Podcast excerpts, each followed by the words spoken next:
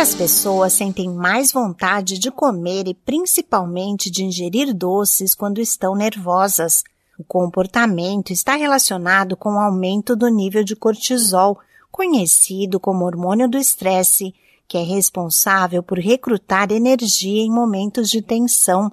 Produzido pelas glândulas suprarrenais, ele aumenta a frequência cardíaca e deixa o corpo mais atento a possíveis situações de perigo.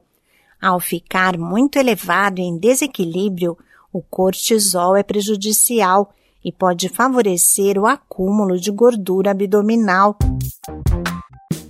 Olá, eu sou a Sig Aikmaier e no Saúde e Bem-Estar de hoje converso com a endocrinologista Viviane Molinos sobre a relação entre os hormônios e o excesso de peso. Ela explica de que forma o cortisol age no organismo. Normalmente, a liberação desse hormônio acontece de forma regular, respeitando o que a gente chama de ritmo circadiano, que é o ciclo sono-vigília. Então, a gente tem uma maior produção desse hormônio normalmente de manhã, quando a gente acorda, e é exatamente com a intenção de deixar a gente mais acordado, mais vigil, mais alerta, né?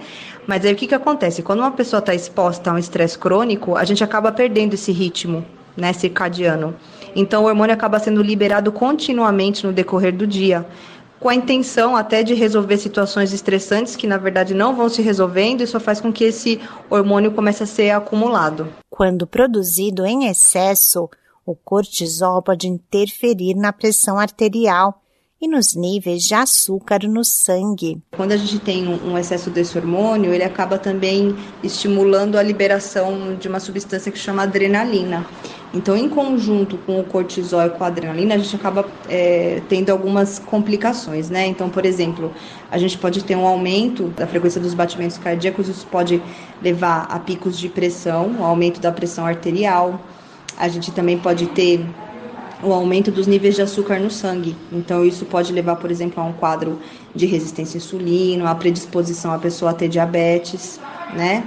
É, a gente também tem uh, um aumento do acúmulo de gordura abdominal da pessoa e essa gordura abdominal indiretamente pode predispor então a aumento de triglicérides, aumento de colesterol e também uma diminuição do sistema imunológico, já que o cortisol também regula essa parte. A endocrinologista Viviane Molinos dá algumas orientações para manter os níveis de cortisol adequados. Regular o horário de dormir, então tentar dormir sempre um pouco mais cedo, antes das 23 horas é, tentar acordar em horários semelhantes todos os dias, então isso de um dia e dormir no horário, acordar no outro, desregula esse ciclo. E também atividades que possam diminuir o estresse, então exercícios de relaxamento, yoga, tai chi chuan, massagem relaxante, ouvir música relaxante também ajuda muito. E em relação à alimentação, o principal gatilho para a liberação do cortisol é o açúcar né? Então, evitar ao máximo o excesso desse tipo de alimento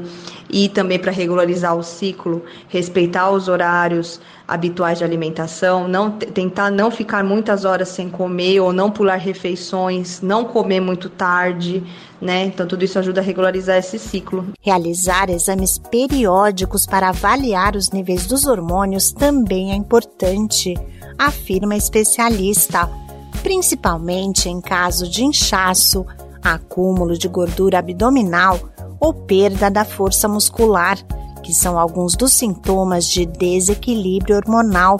Esse podcast é uma produção da Rádio 2.